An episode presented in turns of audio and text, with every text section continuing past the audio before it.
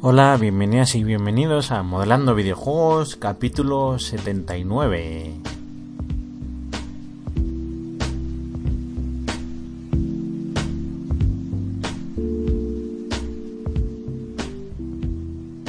Estás escuchando el podcast, programa de radio dedicado al mundo del modelado 3D para videojuegos. Ya sabéis que todo lo referente al modelado, la animación, el texturizado, el unwrapping, los efectos de partículas, los motores de videojuegos, la iluminación y muchísimo más en ruby3d.com, donde subo tanto en iVoox como en iTunes este podcast diario de lunes a viernes. Eh, Ruby al habla, espero que estéis estupendamente. Estamos a martes, día 6 de febrero del 2018. ¿Y qué vamos a hacer esta semana? Pues lo vamos a dedicar a temas de iluminación, ya que lo menciono tanto en el podcast cada vez que entro, pues he pensado, hey, eh, este tema es muy interesante, hay gente que se dedica solo son expertos en la iluminación, ya puede ser para videojuegos, para eh, películas de animación y me parece súper interesante importantísimo a la hora de hacer un render o a la hora de tener un motor de videojuegos y crear la iluminación en esos inmensos escenarios. Es, eh, por ejemplo, en un Real Engine 4 eh, me deja abrumado cada vez que lo uso y me toca eh, generar las luces. Ya hablaremos un poco de qué tipo de luces hay, porque hay tres. Un, luego están el tema de, de crear unas texturas para que se adapten a la iluminación, que es como que es, generamos todas las sombras, el tema de las UVs. Hoy, para hacerlo sencillito, os voy a mencionar las que están en 3ds Max, que tengo aquí delante ya. Y para empezar, pues un poco eh, vamos a hablar de la teoría, que tampoco es que sea yo aquí un hacha de la teoría. No, no soy de esas personas que es muy empollona o tiene una memoria inmensa. Como ya os digo, eh, siempre soy un facilitador. Pero si nos vamos a eh, la definición por antonomasia, diríamos que es así. Eh, la luz es la parte de la radiación electromagnética que puede ser percibida por el ojo humano. En física el término luz es considerado como parte del campo de las radiaciones conocido como espectro electromagnético, mientras que la expresión luz visible señala específicamente la radiación en el espectro visible.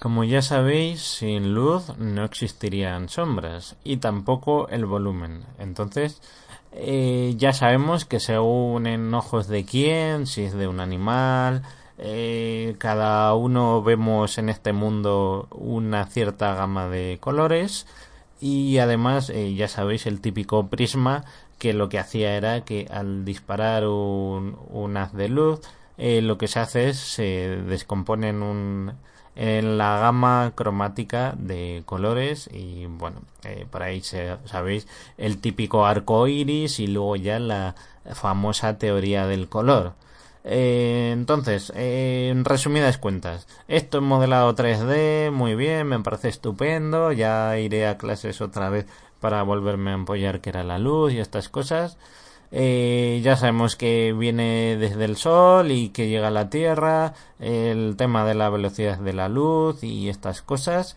Pero vamos a bajar a lo terrenal y, a lo que hemos venido. Entonces, en el tema del modelado y los videojuegos, pues antaño eh, los objetos no tenían sombras. Entonces, ¿cómo se encargaban de generar las luces? Pues básicamente cogían esas texturas y lo pintaban a mano. O sea, eh, imaginad antes cuando no había todavía eh, motores tan potentes para generar luces dinámicas, pues lo que se hacía era pues esa textura cuando vas a hacer el, el unwrapping o haces un render ya si hablamos de los gráficos pre-renderizados ya ni os cuento porque al final era una imagen estática y todo eran cálculos eh, matemáticos que se hacen a la hora de hacer el render y a partir de ahí pues eh, se hacía mediante eh, cálculos algorítmicos y cositas muy complejas que yo no abarco a alcanzar ni a entender pero eh, gracias a eso pues se recreaba como sería el comportamiento de la luz. Ya os hablé en el otro capítulo los materiales que era la refracción y la reflexión eh, sobre cómo incide la luz al atravesar objetos si rebotan si eh, los puede atravesar si se van difuminando. Entonces esto antaño pues lo que se hacía era simplemente pues tenemos un suelo y una caja, pues vas a pintar en el suelo la sombra. Y claro, ¿qué pasaba si tú movías el, el cubo? Pues que la sombra se quedaba ahí plasmada. Luego ya vino la iluminación dinámica y lo cambió todo. Eh, entonces, eh, os voy a, como hoy va a ser un capítulo básico y vamos a estar más días hablando de la iluminación, os voy a mencionar los que hay más importantes en 3ds Max. Aquí, eh, si os vais nada más a la derecha, en Create, eh, vendrá al principio geometría, eh, Shape o formas y Light o luces. tanto en Blender como en Maya es parecido. Y nos vendrán unos que son iluminación fotométrica e iluminación estándar. Nosotros vamos a tratar hoy solo la fotométrica. ¿Y qué tenemos? Pues tenemos los spot que Free Spot no deja de ser un, un cilindro, miento, un cono donde tiene un punto de origen y según va bajando pues tiene una apertura que se va abriendo.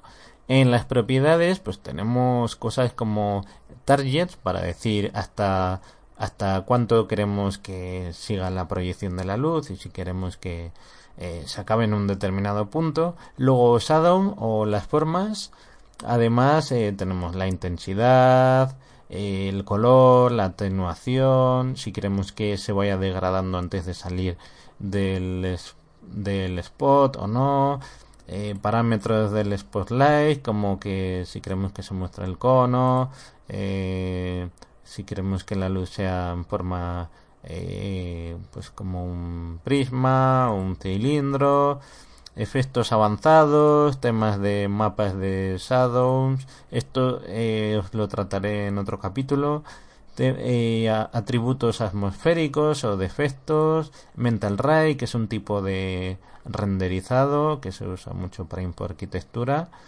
Eh, esto es un poco complejito, lo mejor sería en un vídeo, pero de momento lo estoy haciendo así de forma oral. El target spot, ¿qué es? Pues es como el free spot, pero en vez de ponerle suelto, en el target eh, podemos especificar, eh, hay un cubo que podéis seleccionar con la herramienta de mover. Además del propio cono, tenéis al final un cubo que se puede seleccionar y es por si queréis apuntar a un determinado punto para iluminar. Luego tenemos el Target Direct, que es, eh, no tiene nada que ver con Nintendo Direct ni nada de eso es como un cilindro, eh, entonces la iluminación es proporcional y homogénea. Esto, por ejemplo, si queréis hacer un sable láser o una luz de neón, sería lo más idóneo. Luego tenéis Free Direct, que es parecido, pero que no tiene un no tiene un fin, digamos que no acaba en ningún punto. Pues ya para finalizar tenéis el Omni, que no tiene nada que ver con los ovnis. Este es el, uno de los más usados, es simplemente como que dejas una bombillita ahí encendida en medio de la nada y ya está, simplemente le puedes dar una intensidad y en forma de esfera va a ir ampliándose o disminuyendo la iluminación. Y por último, y no menos importante, está el Skylight. Este también en Unreal Engine 4 se usa muchísimo. Si no lo usáis, no veréis nada en la escena. Y si le ponéis, pues es como tener un sol. En toda la vida, en Unity 3D, en Unreal también, eh, cuando veáis un sol podéis incluso especificar que, por ejemplo, el tema de las sombras, según rotéis el sol, pues que las sombras se vayan girando. Este es eh, uno de los más importantes y es el que va a influir sobre el resto de las luces. Luego, por último, tenemos otros como MR Area OVNI o Area Spot, pero esto es ya mejor para otro capítulo. Y esto es un poco así, a grosso modo, explicado con mis propias palabras, ya sabéis, entendedme, pero espero que os haya quedado claro que esto eh, es muy importante, muy útil y una vez que empezáis a cacharrear un poco con todos, eh, ya simplemente los parámetros os, irán sonando. Y, también a la hora de renderizar lo tendréis que tener bien ajustado para que se vean las luces. Además de los modelos, pues hay que aplicarle ciertos parámetros para que funcionen correctamente y no sucedan cosas raras. Así que sin más, espero que os haya gustado este capítulo de introducción. Eh, cualquier sugerencia, mejora o hay dato a añadir o algo que me queráis hacer llegar en contacto arroba ruby3d.com en las redes sociales, tanto ruby barra baja 3d en Twitter como en Facebook.